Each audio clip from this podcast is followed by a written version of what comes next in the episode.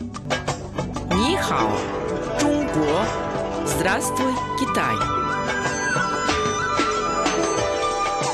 Международное радио Китая, 100-серийная программа Нихао, Чунго, Здравствуй, Китай.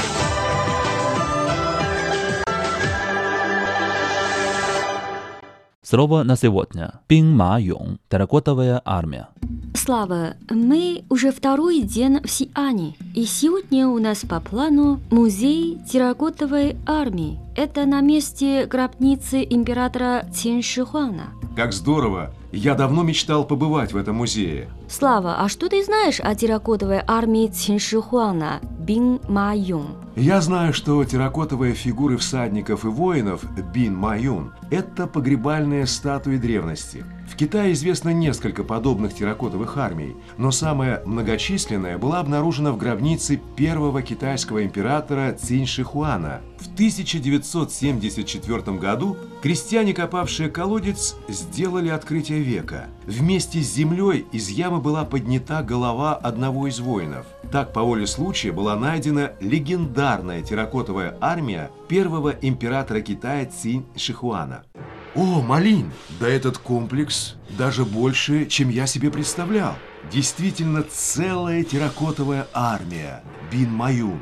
В погребальном комплексе три склепа. Первый занимает по площади более 14 тысяч квадратных метров.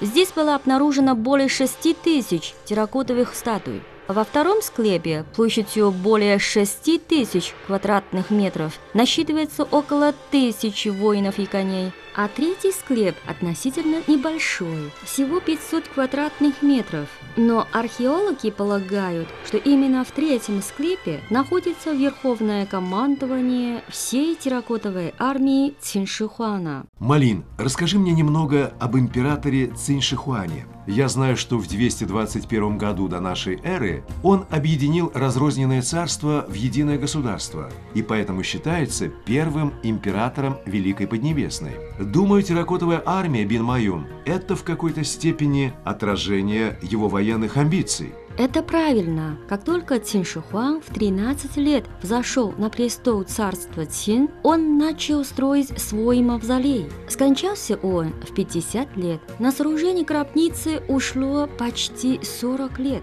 Посмотри на эти фигуры. У всех разные костюмы, прически. Кстати, почему?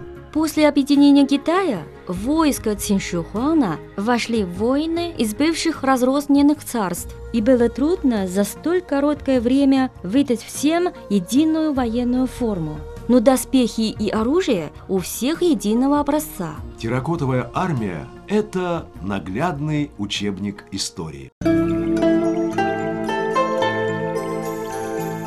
Цикл программ о китайском языке и китайской культуре «Здравствуй, Китай!» Ни хао, Чунго!